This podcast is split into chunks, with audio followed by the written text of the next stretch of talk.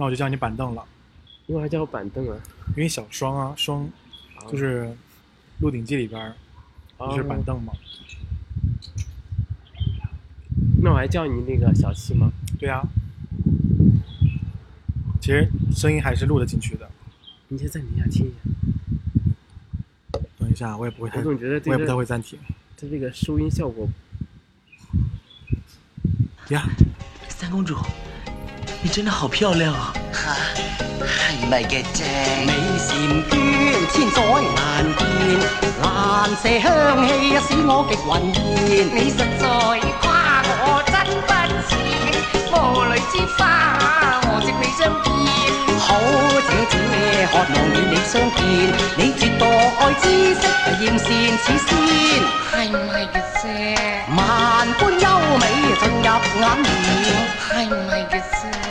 我三世一有幸能遇龙面，痴心早与你相见。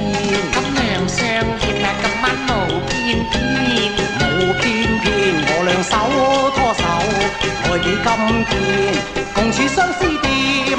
哎呀呀，共处相手。殿。听众朋友，大家好，这里是小黄瓜电台，我是小七，我是板凳。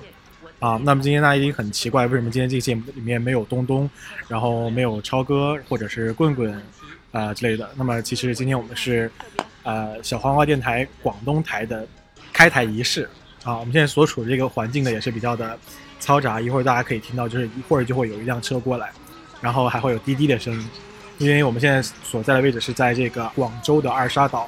二沙岛，也就是二零一零年亚运会开幕的一个那个举办地。大家看开幕式那个地方就是二沙岛。那么这是一个比较幽静的一个环境，但是还是会有一些人路过。特别今天是周，今天是周六啊。说到这里，还要给大家拜一个晚年，因为今天是正月十五，元宵节快乐。对啊，祝大家元宵节快乐。这是我们开台也是比较有意义的一个地方，因为当时选这个地方，就是说它是在珠江边上，而且它面朝的是广州塔。包括我们现在其实一伸头也能看到广州塔这样的一个标志性的一个建筑啊。另外的话呢，它也是在这个星海音乐厅附近，对吗？是的。你们可以想象我们现在这个场景吗？我们现在在一个学校门的斜对面，前面是一条马路，每过一个车骑自行车的行人都会看我们俩一眼，因为我们俩现在站在这儿对着他们说话，而 对着一个电脑说话就觉得很突兀，这样感觉。对面学校里边还时不时传。传来电钻的声音，不知道那个电钻师傅在拿那个电钻钻什么，我不知道他是不是金刚钻，能不能揽那个活儿。这个话你自己接，我接不住了。其实从我们现在录音的这个环境，就可以感受到东东他们那个特别小黄花电台刚成立的时候那种一种窘况，就是真的你要找到一个很合适的录音环境的话，还真的没有。因为首先你要保证周围的环境是比较安静的，而且的话呢，就是没有太多的人来干扰你去录音啊之类的。像现在我们每次聊到那些什么啊敏感词啊，或者或者不可描述的事情、不可描述的地方的时候，周围都会有人路过，就会觉得特别尴尬。对呀，所以我当时觉得应该找一个相对封闭一点的环境，比如说，比如说开房。因为我们我们的特色就是不专业不正规，所以说我们要一直延续下去。啊，之所以说为什么要去成立一个广东台，不开自己新的频道呢？因为我们觉得我们这个可能也就录完这一期，也就没有再有下一期了。然后这样的话，好像也没有人听，也就挺没意思的。我觉得可能当时小王电台最先成立的话，估计跟我们的情况差不多。对，一个是找不到录音环境，然后再一个找不到主持人，然后我们其实还想找一位就是能够有地方特色的口音普通话的这样的一个主持人，可是确实也没有。然后上一次群里人好像有一个，但是他说要陪男朋友，然后我们就把他 pass 了。那么是第一次成立这个电台，那我们先介绍一下我们自己吧。那我叫小七，源于我的工作的一个原因哈，那可能我这个会接触到七这个数字。所以的话呢，我的名字就叫小七。那板凳呢？我其其实这个名字刚取的。我的板凳是小七刚赐予我的。本来我的 ID 应该叫小双的，但是《鹿鼎记》里边的小双，反正我就记得，我就记得印象特别深，就是那个陈小春那一版的《鹿鼎记》里边，他摇骰子摇了一个，是摇摇两个二还是摇摇了两一个四啊？然后就说那就叫板凳吧，给他女儿取名字还是儿子取名字？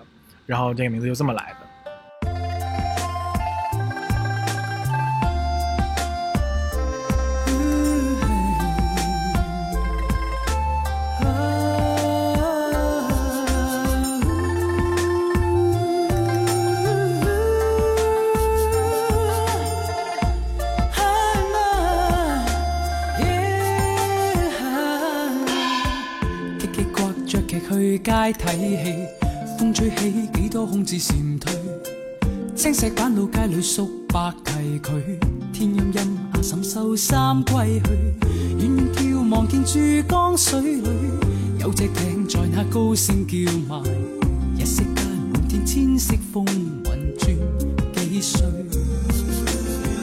那只艇载着艇仔逐去，鸡公榄已经消散梦里，街上叫卖。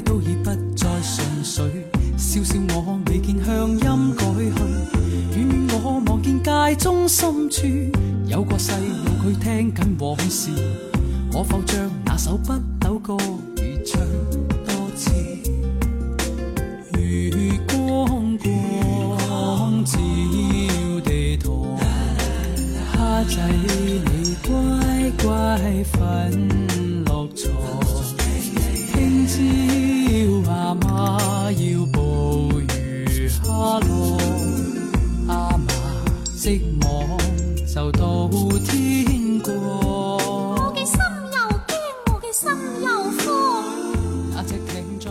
先说一下我接触这个电台吧，我是二零一六年的二月份左右接触这个电台的。当时我正在读研二上学期，当时也是一次偶然，毕业论文开题完之后就觉得特别的无聊，特别的没意思，然后就偶然接触了荔枝 FM，然后进入了小黄瓜，就一直听节目，听到了现在，电台伴随我走过了。我当时一段很迷茫、很痛苦的时期，因为当时是我第一次有自我意识到我可能是，因为我记得当时我在呃官方微信、官方微博下边留过一段话，当时东东还在呃电台里边那个公布过，就是呃我大学时候是追过两个女生的，所以当时我完全是没有意识的，就。如果我在想，当时我大学之后直接留在那边工作了，现在我可能已经结婚生子，就不会再接触这个呃这个领域的东西。但是命运就是这样，我考研考到了南方广州这边，然后又经历了一年多的图书馆生涯之后，被释放出来。但我觉得还好吧，你还这这还不叫释放的多，我觉得还是没有骚起来是吗？对呀，我觉得不够骚，但是我在我们宿舍，他们说我比我比谁都要骚。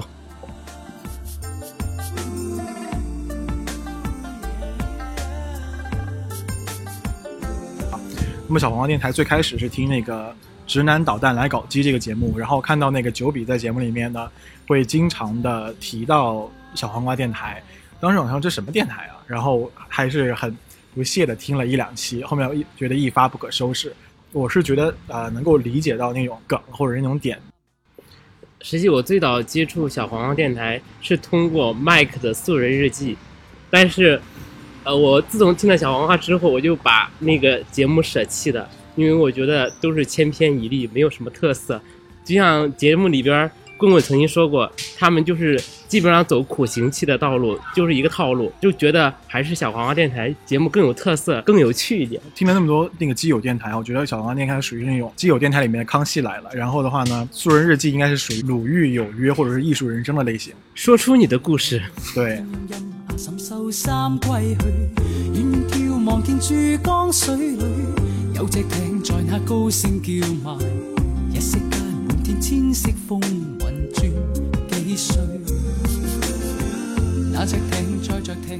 那么其实最早接触到这个圈子的话呢，大概是从小就有这样的一个意识了。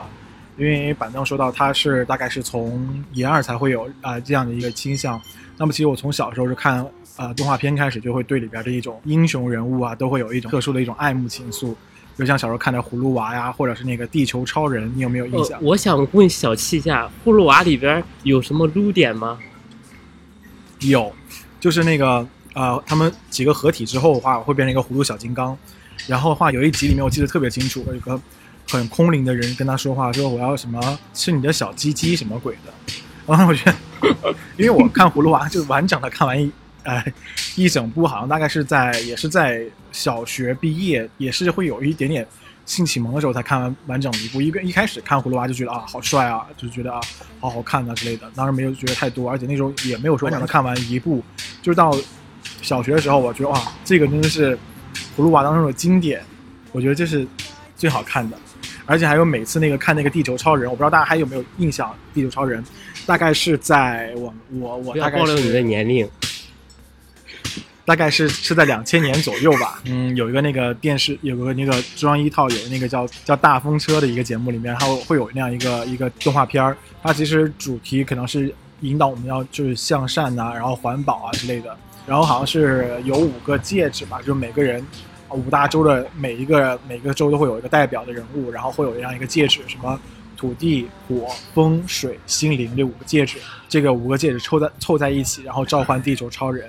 是一个肌肉男，然后是一个蓝色的肌肉男，就是如所有的那种啊俗套的那个情节一样的，那个地球超人也会遇到各种他处理不了的问题，一开始处理不了问题，后面通过各种啊努力啊或者是坚持啊或者一个毅力，终于把这个怪兽打败了。但是在过程当中可能会地球超人也会被受虐啊之类的。我每每看到这个，我都觉得哇，真的是一部很好的动画片。落雨大水浸街，街阿、哥担柴上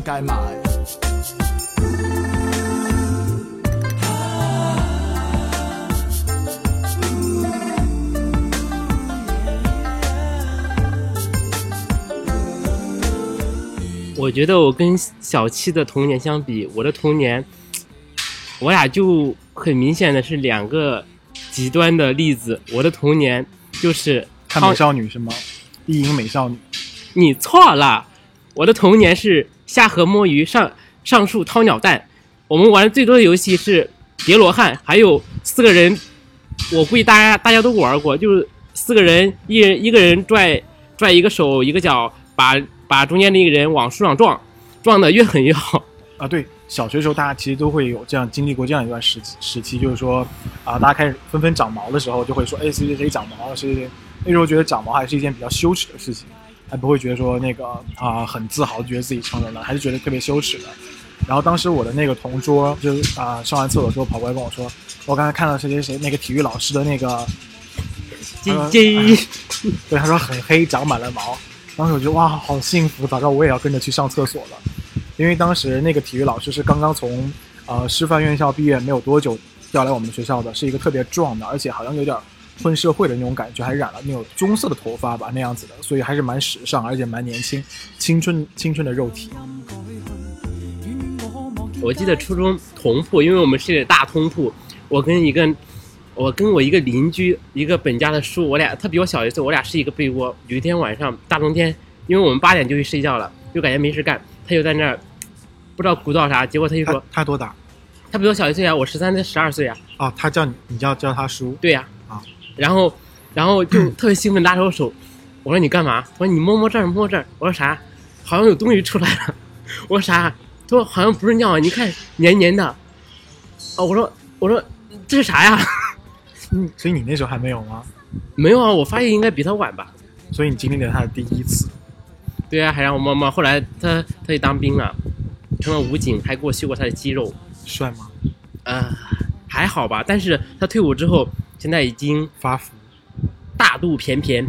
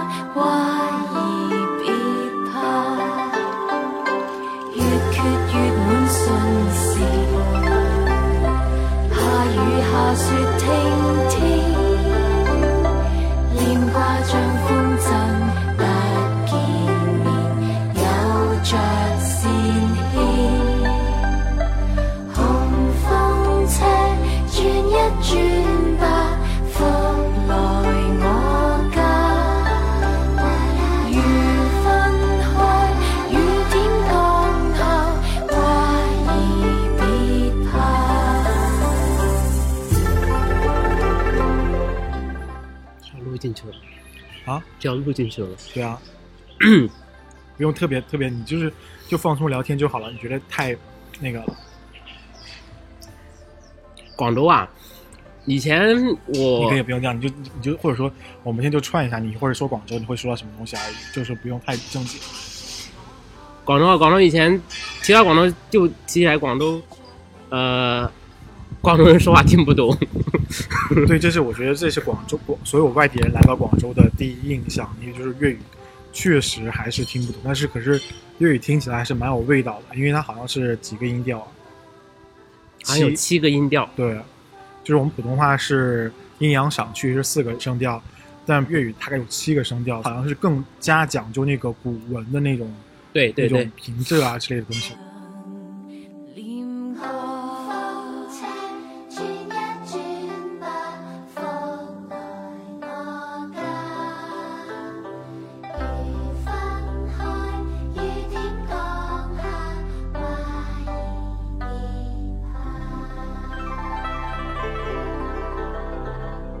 广州好歹也算一个国际化的中等城市，所以他们呃，他们一般报站什么的都是三种语言，先粤语，再普通话，再英语，不，普通话、粤语、英语，是吗？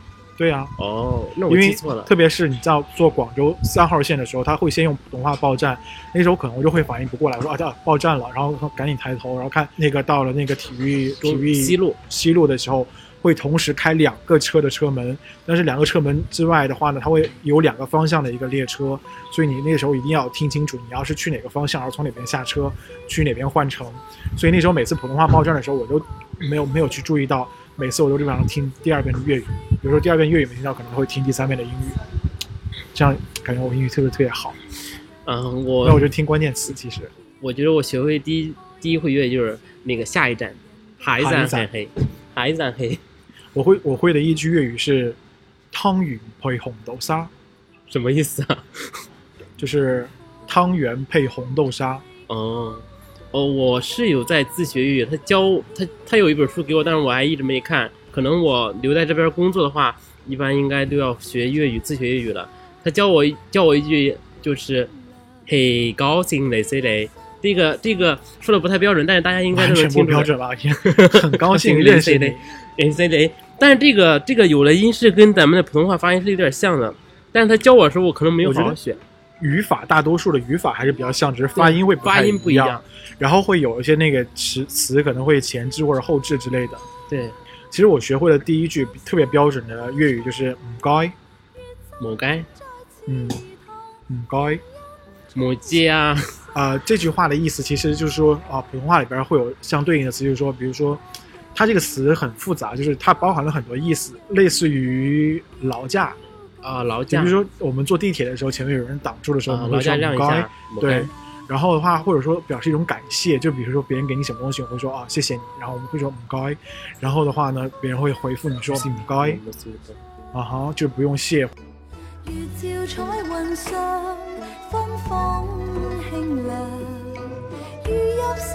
上所以说这边人一般用粤语问我什么什么，我就来一句母鸡呀，然后我就走了。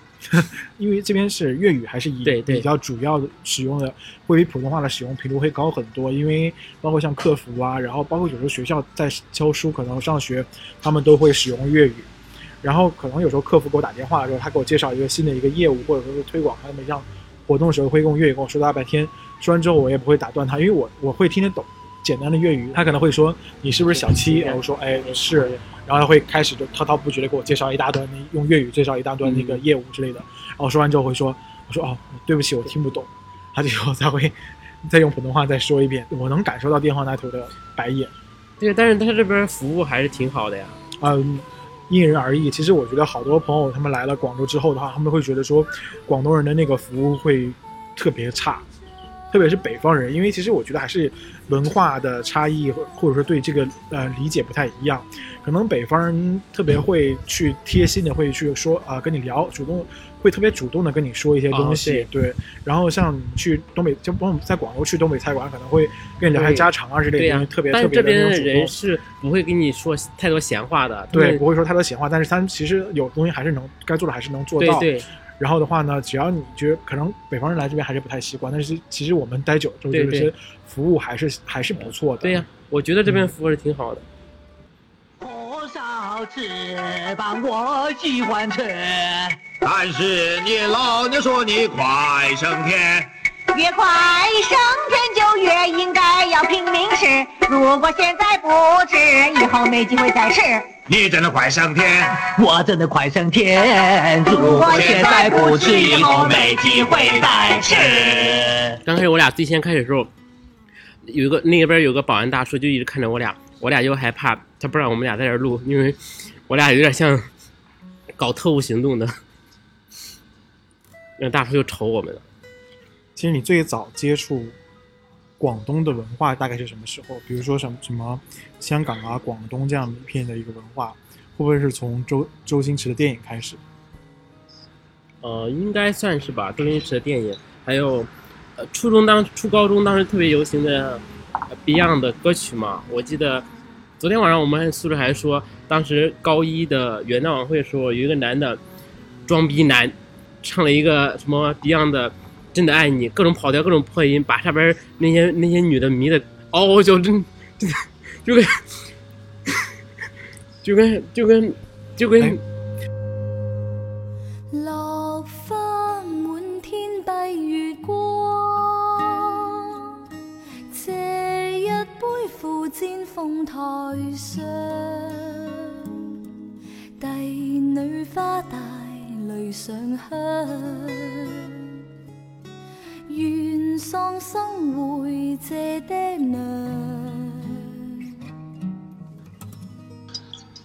我听到这种广东地方特色的音乐，特别是粤剧啊之类的，包括那个步步高的时候，每次都会想到就是在那个广东餐馆里面。因为我其实我生生长的环境还是还是在南方，所以说呢，我每次听到这种歌，总觉得要上菜了，就是感觉像自己在餐厅里边，然后那种特别老那种粤式餐厅里边，然后马上要上菜那种感觉，然后服务员端个盘子，里边是各种好吃的东西。上次。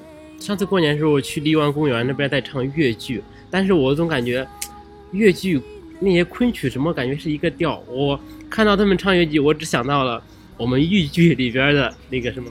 刘大哥讲话理太偏。哎，我们改编的很无耻的那个亲家母，你坐下，咱俩说说心里话。自从银环到俺家，四个床腿弄啥啥，要问要问床腿啥做的，钢筋水泥加大沙，银环就是他女儿。由此可见，他们女儿在他家受了多大的苦，这种苦还是很多人想要受的。是你吧？嗯，对呀。这是朝阳沟的选段，就是说女儿多么淫荡，自从来我们家。那个床头都弄折沙，最 后没办法就用钢筋水泥加大沙支支撑起来，才才勉强勉强稳住那个那个床，不让它散架。也说明了河南汉子的实力。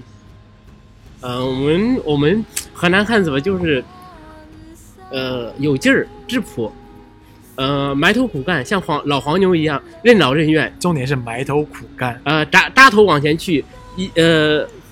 左边右边都不会看的，就一心往前。我觉得这样真的好，我这咱们在人家学校门口，然后聊这样的话题。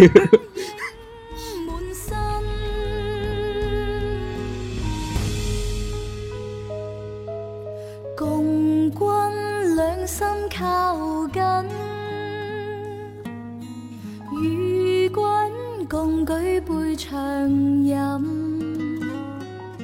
红。祝低里却引泪，相拥定终生，结伴全羊有幸再生也不分。我觉得，既然是小黄鸭电台的节目，一定要聊一下广东的男人。啊，广东男人啊。呃，我前男友是广东的，哦，前男友是新疆的，啊，好羡慕你啊！新疆活好还是武警？啊，猛扎猛打。啊，说广还是说广东男人好了？那就来聊一下你的广东男人。啊，实际广东男人长得不帅的，因为啥吧？因为广两广地区属于马来人种，就类似于可以参见泰国的那种。但是泰国很多帅的，但是只是泰剧里边他那些帅的挑出来都是有混血的、混血系统的，或者是华人的子弟那种的。大家其实大家可以参考那个，就是有之前有一部剧叫那个什么，是一群小基友啊，那个中学生那个那个。啊，那个不一样的美男子啊，对，不一样的美美男子那部剧，就那个大家都可以参考里个 就里边帅的话也的确是很帅，然后也会有很多丑的，就参考里边各种各种各种的奇葩人物就可以对啊，但是还要纠正一点，就是都说广东这边男生个子比较低，但是我到这边才才发现，这边的男生都是特别的高，特别我们像我们学校，一半应该都是这边香港、台湾、澳门还有广东这边的，个个应该有个一一米八左右吧。我们学校体育生。呃，内地的比较少，还是港澳台比较多。哇，好洋气啊！港澳台的体育生，哎，他们一大特点就是没有北方人壮，就是瘦瘦的精瘦型。对，精瘦型的特别肌肉。对，就我觉得这种特别好，因为像我前任就是，他就是虽然是新疆人哈，但他不是那种很壮的那种，他就是那种穿衣显瘦脱衣有肉的类型。但是新疆人，新疆人一般印象中还是那种比较瘦的吧？没有特别，新疆人还是比较壮的吧？新疆人。对呀，我知道，但是我印象中我接触到新疆人还是比较瘦一点的，瘦高的，像我们去吃什么羊肉串啊，呃呃那什么拉面啊，拉面馆那种新疆人，他们都是挺兰州拉面是甘肃的，宁夏啊，西北，西北那边的，就，但我觉得西北汉的应该都是比较壮那种。就我们学校原来就本科学校有新疆的学生，就他们很多才多艺，并且他们身材也挺好。这边人之所以我觉得。穿衣好看是因为他们就是比较瘦啊，穿啥都好看啊。还有这边真的基友拉拉特别多，上次我在餐厅吃饭，走了十步碰见三对拉拉。而且这边真的文化会开放很多，我觉得应该可能是因为沿海城市的关系，特别是广州有很多外来人口，像我们其实也是外来人。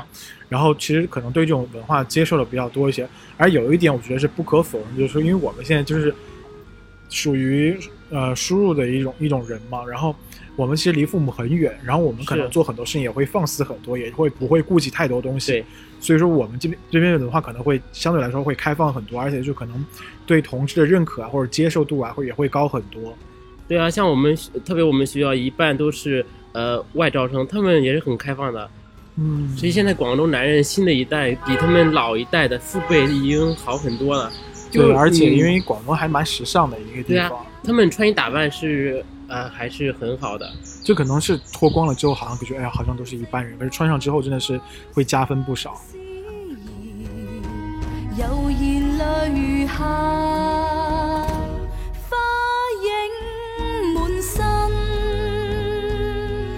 嗯，而且广州男人就是两极分化，他们就是要么就是很帅，然后身材很好的那种，要么可能就是一种那种。不太对得起观众那种，对啊。而且说到你的那个前男友，他的大小怎么样？呃，一般人吧，现在也不好意思说他了，是吧？说不定他还在听这个节目，嗯，很有可能听这个节目。他也不知道你是谁，无所谓。你可以描述一下，你描述他大小好。大小啊，啊，就像传统的那个零的那个大小吧。但是我觉得我我不能够说以我的经历来描述所有人的大小，因为我有有两次跟广东人的一个经历啊。有。其实我觉得，因为其实我跟我前任的这个性生活方面还是蛮和谐的，因为我们俩是因异地的原因分手的。然后的话呢，嗯，在他之前有过一个广东男人经历，在他之后也有个广东男人经历，我都觉得好像跟广东人在一起的话，好像感觉。从视觉上面来讲的话，真的不小，可是，在使用的过程当中会发现，就很累，你知道吗？是买家秀和卖家秀吗？嗯，就看着还在我远观看着很好看，但拿过来自己用的时候，感觉没有想象中没有感觉，就所以说为什么会累，就真的是全纯靠演技。呃，就是你很不舒服，但是你要展示啊，我好爽啊！而且对，而且而且后面这个还是有一些那个 S M 倾向的，所以就演的要更累，戏要更全，还要叫爸爸啊，好刺激啊！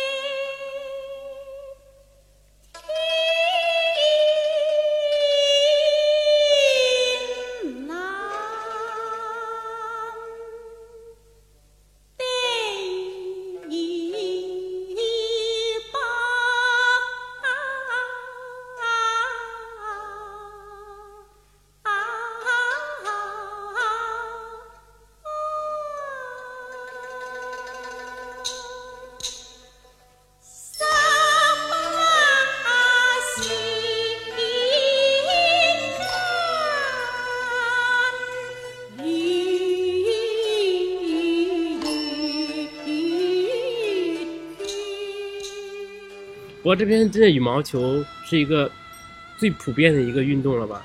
不像北方，实际这边打篮球虽然多，但是我觉得没有羽毛球开广开展的比较广泛一点。我觉得广州就真的好像就是 gay 特别喜欢的两项运动都在这边，一个是排球，一个是羽毛球。我就喜欢排球，我特别喜欢。但是我们够得着网吗？我可以从网上钻过钻过去。没有啊，我可以，我可以当二传手啊，二传手不考验身高。虽然我拦网拦的不怎么样，你会不会打着打着到对方的那个，从网下面接去到对方的场地上？现在排球帅哥特别多，我们学校有个打排球的，上次我从他旁边过，一米九多，那真是，当时也是刚打完球，满身都是汗啊，我都觉得啊要抑制不住了，想扑上去那那不叫汗，那叫荷尔蒙。对啊，满满荷尔蒙啊！关键是他一个还好，还有一群人就。八九个、十来个那种打完排、刚打完排球的，你从中间，我是我专门从中间插过，就把这几个人隔开，啊，闻到那个味道。啊，但是我不太喜欢体味这个东西。就是啊，说到体味，实际广东男人这边人哦，对，体味重一点，是重一点。一到夏天，那个广州地铁真的就是啊，你会把你骚的晕倒。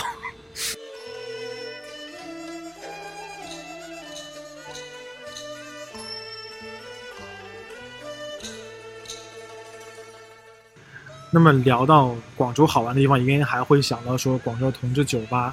很可惜，我跟板凳都不是去泡吧的那种类型的人，所以这个方面真的没有什么可以介绍的。但是如果说大家有什么呃，在广州关于基友的这种这种场所啊，好玩的那种比较正规一点的，那比较鸟洞那种就不要再讲。啊，我知道一些不正规的，你可以讲一下。呃，呃，广州两个最大的聚集点还是有以前一个大叔让我科普的一个人民公园。但是那边以以老，我觉得，但凡是以公园为主题，都是以老年人为主。对，现在又又新兴的一个新的，你不知道吗？我不知道。在天河城，百货吗？对呀，天河城百货就市中心那边啊。一会儿我们要去吗？啊，那边是是鸟东，是鸟东，不是说是一个厕所，就是那几个厕所都是。但是有一个更大的据点是在赤岗立交下边。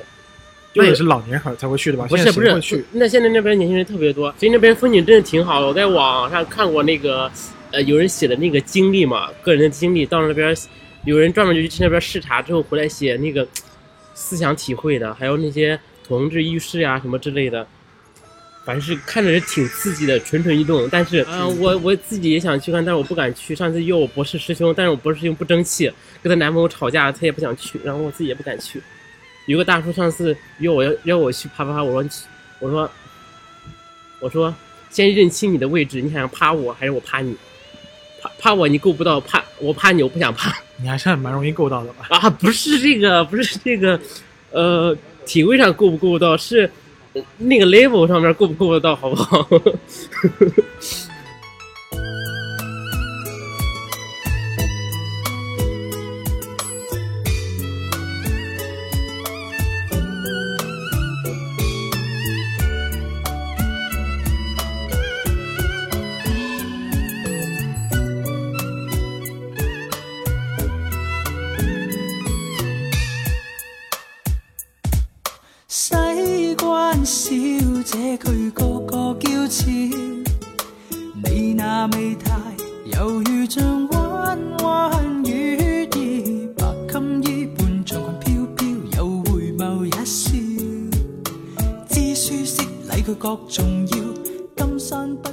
之前好像有一个酒吧叫“啪啪”，好像是一个同志酒吧，然后好像这个酒吧后面就黄了，就不知道为什么原因。然后上次我是听你说的吗？就是广州的那个一些层面可能不太喜欢这样同志身份，所以说像这样的一一种一种场所的话，就会会被就比较敏感，会被取缔啊，或者怎样的。但是你到那个就就最密集的体育中心那边，比如是呃那个正佳广场、天河城百货。你打开你的小蓝，那真是零点零零零零好多好多。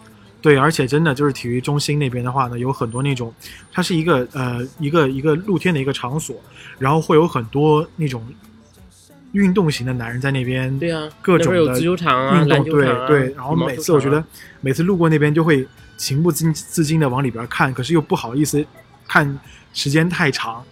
所以还是蛮尴尬，就是很希望就是自己变成一个透明人，能够好好趴在上面，那么好好的去目睹一下里面运动的一些肉体。哎呀，我觉得这就这就是这就是你作为一个什么区别？像我就光明正大的看呀，他看，呃，我看他算我占便宜，他回头看我算我赚到啊，我就盯着他看，随便看。可是那里有个铁丝网，看的不是很清楚，进到里边。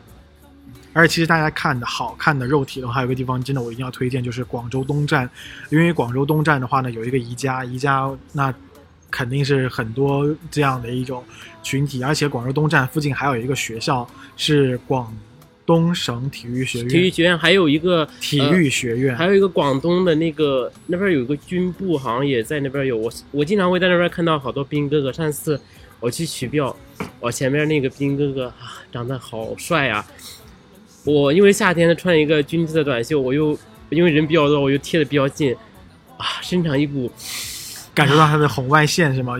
感受到热热气，毕竟像像一像一个刚刚出炉的，闻闻到他的荷尔蒙的味道。对啊，真的是啊，快要快要忍不住的那种，想要，最后我还是忍住了。伤我，把我看半楚楚，望能开花结果。白天半场夜歌，永远像相恋最初。我爱你，然后如你爱我，为梦愿我奋斗。你是家中圣手，让生活悠悠过，永远像相恋最初的我。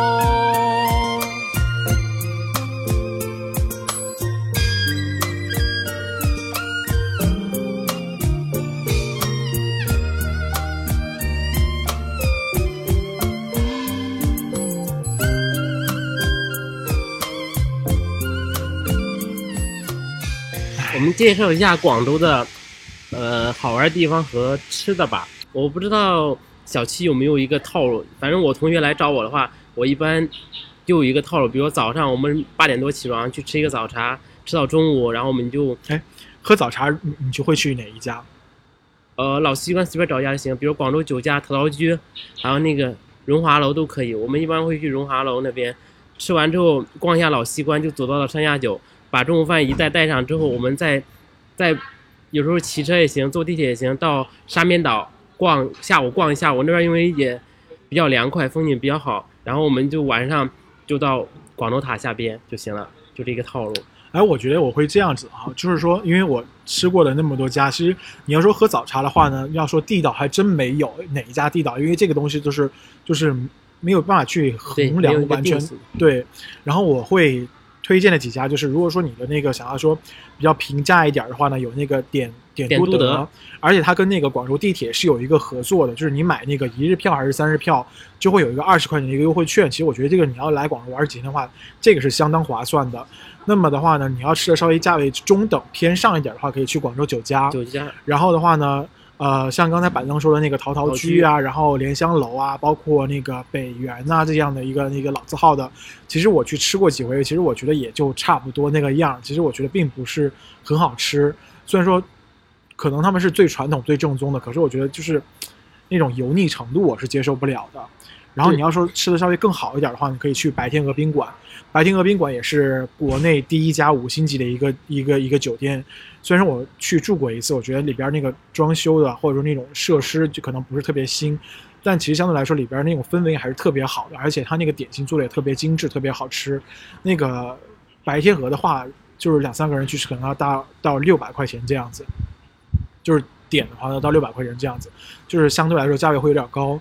然后广州酒家大概是在四百块钱左右，然后点都德我去的比较少，就不知道多少钱嗯，吃早茶时候，奉劝大家一句，千万不要点炒粉、炒面，因为对，因为这种一吃到饱，特别包子这也不要点，对呀，不要。然后这种一吃就吃到饱的话，你根本就尝不了其他东西了。而且广州必点的那个早茶点心有那个虾饺、虾饺，还有凤爪，然后豉汁排骨，对，然后。对，类似于这样的，还有一些粥，艇仔粥。粥的话，不要说一个人点一碗那样一块就吃饱了，一桌一碗就行了。一桌一碗，然后每个人稍微尝一点儿，真的，因为广东东西就是以小以精致为主。你要说你想要吃到饱的话呢，很多很多东西其实你就尝不到了。其实这边粥最有名的应该是状元及第粥吧，艇仔粥，艇仔粥吗？反正就是，其实广州粥都特别不错，熬的特别都是，对呀，都是老火靓粥那样的，就是米跟那个水是分不开的，是特别的，它都把米熬成了米精那种，米清米清那种形状了。对，而且就是，就是真的比较精液还要稠的那种那种感觉，你知道吗？而且它这个粥，你要知道，就是你不管味道也很像，因为有点咸咸的，如果再加点鱼的话，有点腥，就那种感觉。还是不太一样，因为精液有的是甜的，比如说我前任的就是甜的。怎么可能？真的？因为吃多了吧？不是，他是因为吃植物的东西比较多，他不太喜欢吃肉。真的，我觉得每个人的精液味道还是不太一样。你吃几次火锅之后，那个精液就变成辣的了。哦，真的，我有我有那个，就是，嗯，好吧。然后还会说到粥哈，因为我们说就是广东的粥有很多种不同的那个，比如说艇仔粥啊，然后什么鱼片粥啊，然后。皮蛋瘦肉粥，它所有的这些不同的粥，它都是后面才加这些料。它一开始都是一大锅的一个粥，反复的熬，反复的熬这样的。就你要吃什么，比如说你吃鱼片粥，它就给你加点鱼片。对。然后艇仔粥的话，可能就会放一些各种的料之类的，然后放花生啊之类的那种那种东西。但它粥始终是同一锅粥，所以它熬它那个时间、那个火候，就是已经熬的特别久，了，就是所以说那个粥特别的。那个粥里边是看不到米的，基本上。对，然后就。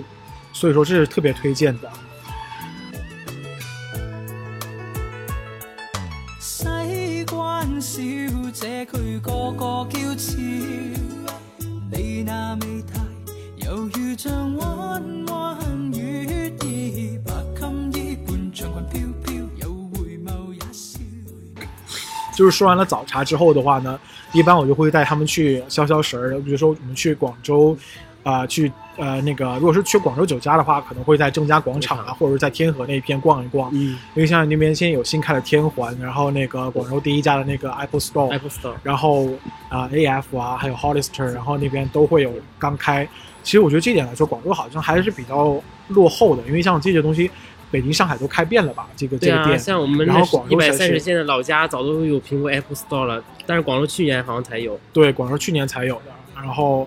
所以说这边这方面好像还是比较比较晚一点儿的，然后如果是在那个白天鹅喝早茶的话，可能吃完就直接在那边沙面逛一下。这沙面，你有没有注意到上边有个部队的官兵啊？我去的时候每次有哎。对呀，每次见他们在这跑步啊，而且不只是跑步，还要看他们就是换岗，就是排着队，然后一个一个岗要换过去。去的时候一定要夏天去，他们穿的衣服特别少，全都是肌肉。还跟着后边吗？吸吸吮他们的那个荷尔蒙，对呀，他们会把衣服就跑两圈热的话，就把衣服脱了，那全都是金，精看不到他们脱衣服吧？啊，有有脱的话，对，跑步是会脱的。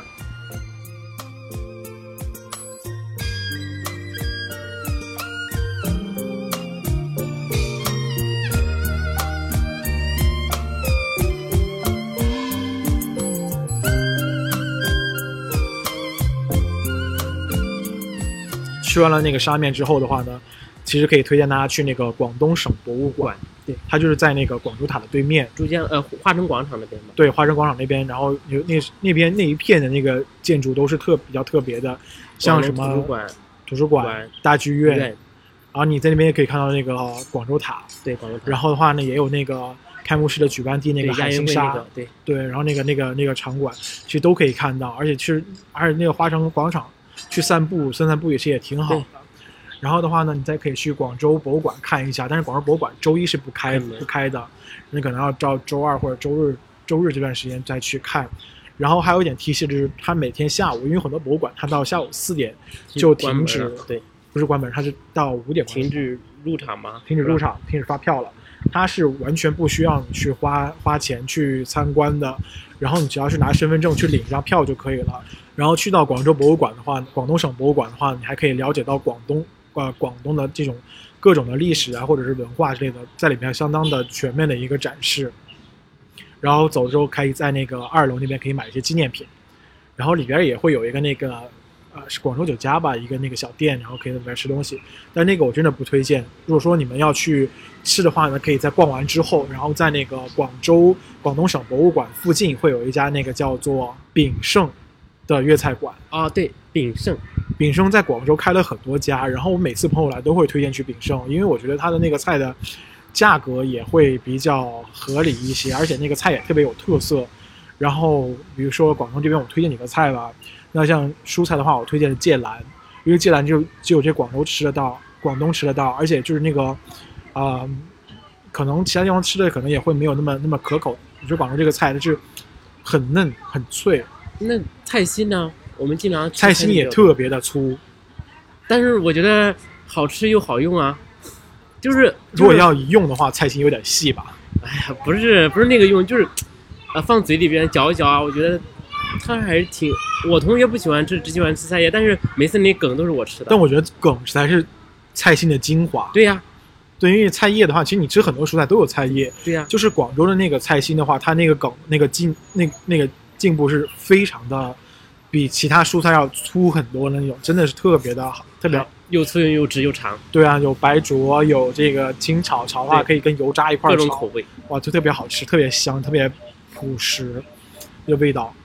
然后，呃，还有那个水鬼粽，是炳胜的一个一个特色。它为什么要叫水鬼粽呢？因为它那个，首先豆腐就是炳胜的一个特色，然后水鬼粽它是一个炸过的一个豆腐，就是它炸过之后放到水里面那个重量跟水鬼的重量是一样的。然后在那个，呃，当地，所以说就是说。把这个炸过的豆腐叫做水水鬼粽，里边有那种鸡汁水鬼粽啊，或者是番茄鱼腩水鬼粽，其实可以点一个这个。然后还有一个叉烧也是有特别特色的，因为烧腊本身在广东就特别的有名有名，或者说特别的，呃好吃。然后的话呢，这两个叉烧也是啊，相比这个普通叉烧会更加的有特色。可能再点一个鹅肠，鹅肠。哎，好像北方人不太喜欢吃内脏之类的。对，北方吃那个比较少，但可以试一下嘛。如果你们能够接受的话，可以去试一下。觉得鹅肠去做的也不错。那主北方也吃内脏，比如最有名的红烧大肠，卤煮，对，卤煮比较多。然后，那时候呢，我就想到广东牛杂，牛杂了。啊，我昨天晚上还吃了，昨天晚上十点多，我们门口那个牛杂汤还没有关门，我把它最后一份打包走了。然后说完了，那么吃完了炳盛。其实你就可以去漫步一下，因为我们之前去逛去了那个广东省博物馆了嘛。然后那么这时候就可以去漫步花城大道、珠江边。对，然后走走走，走到你觉得啊差不多的时候，你可以去坐个地铁，然后去到那坐那个 A P M 线、A P S 线。而且其实你们要特别要推荐一下广州地铁，广州地铁的话呢，然后现在可以用 Apple Pay 跟那个银行卡的支付了，是的，特别牛逼，对不对？感觉好。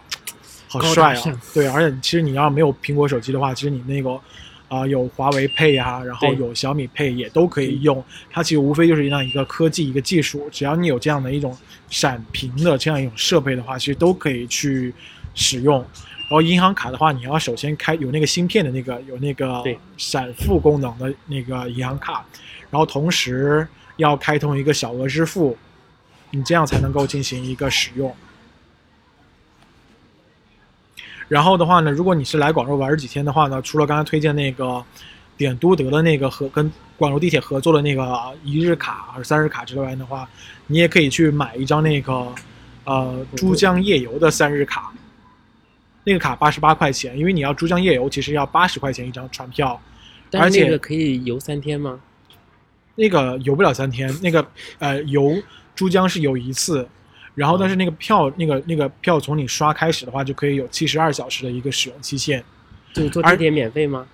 对啊，只要你只要买用三次，就就是八十八八十八块钱，你就那个七十二小时无限次可以刷出入那个地铁地铁，然后轮渡还有公交车，还是蛮方便的一张卡片。而且那个卡，我觉得设计的还是不错的，特别有收藏价值。而那个卡片，我觉得特别推荐的一点就是特别的厚。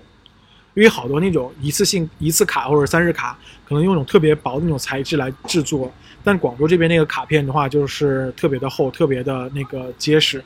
我觉得反而就是突出了那种广东人那种热情好客，嗯，很注重质量，很注重质量，很很就是这样一番心意。然后去完华人广场的话，你走一会儿的话，可以去坐 A P M 线，然后到那个广州塔。去游览一下广州塔的话，附近的话你可以去拍拍照啊之类的，然后到了晚上的时候，你可以去坐那个看看夜景，坐轮对去坐那个去去上塔。那上塔其实我个人推荐的话，你可以去那个旋转餐厅，但是那个餐厅很贵，而且不好吃，但是那个餐厅是真的可以旋转的，是吗？我能说我没上过吗？因为我我那个其实正常的那个午餐票大概要四百块钱左右，然后我是生日那天的话，它是会有半价。那么在这边也要推荐我们那个广州本地的一个听众，如果你想上去试试的话呢，可以去在你生日当天，然后凭你的个人身份证，然后上去去用餐，而且你一定要提前一天预定，会有蛋糕送，我觉得超超级划算，对啊。我当当时是当天去的，所以说就没有蛋糕。我果你提前一天预定上还有蛋糕送。如果没有说这个规则没有改变的话，那个餐厅就是慢慢的在旋转。我一开始以为旋转餐厅就是一个圆环，就自己在里面转那样。我哪哪知道那个餐厅是真的自己在旋转？我觉得还蛮蛮特别的。而且如果你要上塔的话，如果你不吃饭上塔的话呢，我个人就觉得说你可以去做一下那个摩天轮。对，那个摩天轮是蛮有特色的。板凳介绍一下，你你给我挖坑不是？我刚才说我没有上过啊，你没看到我往下面？对，没上过那个摩天轮。因为一开始我想说，那么高的建筑物上面还要再弄个摩天轮，多没有意思啊！因为我们想象到的摩天轮一般都是垂直地面九十度那样子的，它那个完全不是，它是在那个广州塔塔顶会有一个有环了一圈那样的一个那个车厢，然后那样的一个摩天轮，然后就是。它是就躺下来那样的一个摩天轮，然后你也可以看到四周是四周的景色。但如果你要只是买普通票上到那个塔上去看一看的话，其实我觉得可看性真的不是特别高。然后去完广州塔的话，你可以下来之后去游夜游珠江。我也不知道这时候黑了没有，反正你们看自己的行程安排就好了。就珠江夜游的话，其实你要说广州的话，其实很多城中村，这是广州的，也是广州的一个特色。对城中村，然后就。真的是不可避免的一个话题，就是脏乱差。比如你要真正夜游珠江，你会觉得哇，广州真的是一个很繁华的一个大都市。但是但是在那个离不远的，离珠江新城不远，就离你夜游的不远的处，那个那个叫什么显村，就拆了一半没拆完的显村，从那边过，就在就在珠江新城繁华的背后，没有隔几百米，就在那边里边各种脏乱差，我从那儿过过几次。所以说，我现在要介绍广州好。那么珠江夜游其实还是去值得一游的，然后游完珠江之后的话，我们可以在广州塔上船，那边有个那个港口，在广州塔上船，然后在广州塔下船，下船之后的话，我们可以坐那个有轨电车，然后去逛一逛。这逛一天这么累的，回去还有力气啪啪啪吗？没有啊，就是你一天玩完之后，第二天纯纯纯趴。其实你可以就是三日游，然后你可以前两天都玩，然后最后一天。就是趁那个票过期之前，然后啪啪完之后，然后趁那个票没有结束之后，赶紧去坐，坐去坐飞机，坐高铁。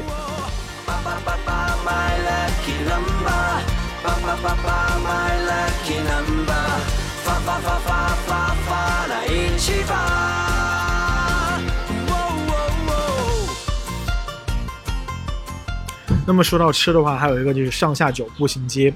对，我不知道。板凳有没有去过？去过，啊，我们经常去。啊，其实我真的觉得比较好吃东西特别多，而且就是因为你去到这个地方，因为它是以吃为为聚集地的一个地方，有很多那种比较现代的，什么像那种贡茶之类的那个奶茶店也会有。但其实真正去吃的时候，不是去吃啊喝这些东西，更多的还是以那种老字号的店铺为主，像什么宝华面店呐，然后还有什么陈天记的鱼皮凉拌鱼皮，然后还有那个呃什么。就是他们，他们好吃，但他们店面非常不起眼，并且很多人在小巷、小巷子里边的，你要费费一番功夫去找。而且其实网上其实也是有这样的一个那种呃攻略的，其实就可以找到这些店，而且怎么去先吃哪一家，再吃哪一家。而且我觉得你去到一家之后，千万不要说我要就是说做好在这家吃饱的打算，一定要是。浅尝即止，因为这一条路你要真的走完的话，真的是可以吃到你撑。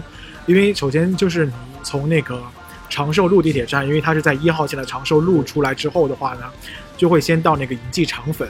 然后银记肠粉的话，你就是哪怕你几个人去的话，你实你点一份就足够了。对，然后点它一个超招牌肠粉，其实就尝一下味道，然后觉得哎不错就可以了。如果有时间或者有胃口，你们可以再去吃。然后接下来就是到宝华面店，宝华面店它那个汤头都是那个老汤。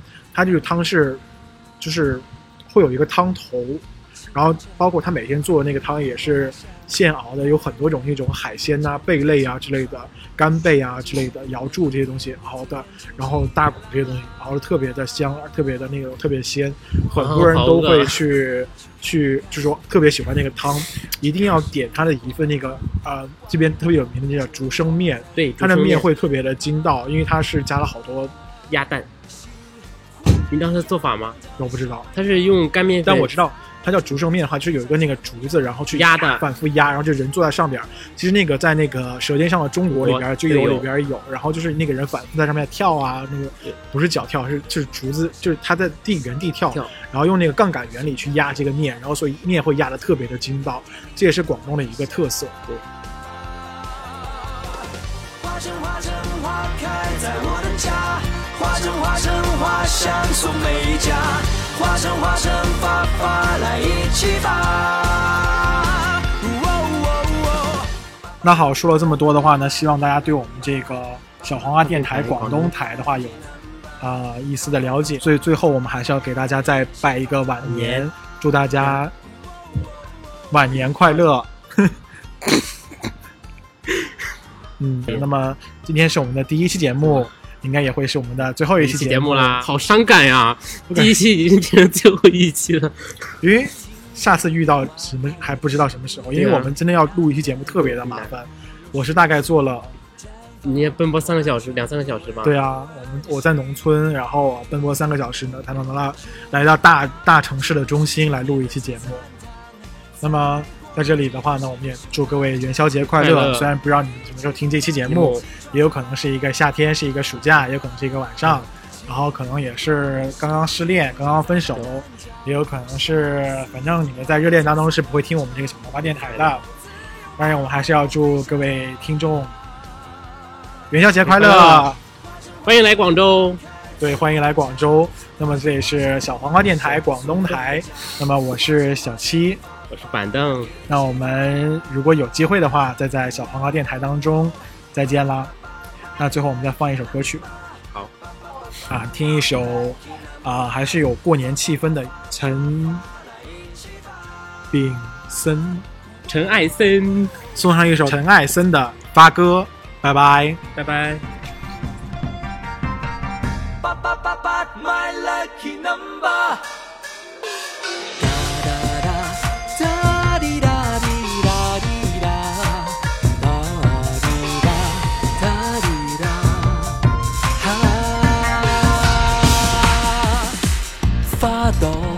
灿烂开放，小鸟振翅高声唱，天气也格外一朝晴朗。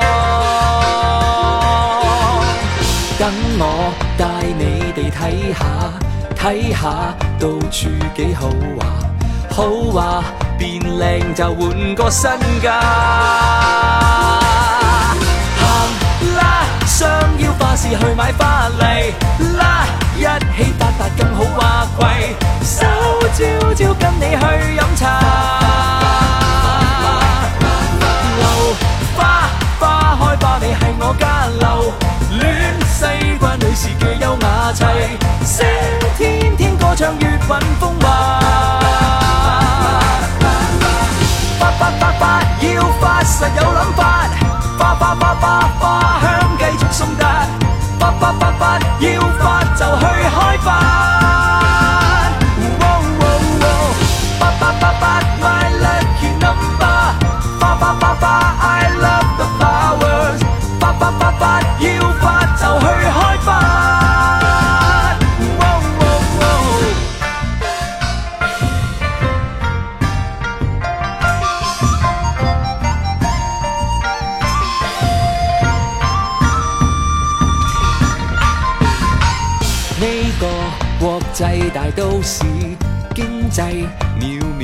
冲刺，开放，个个来迎接挑战。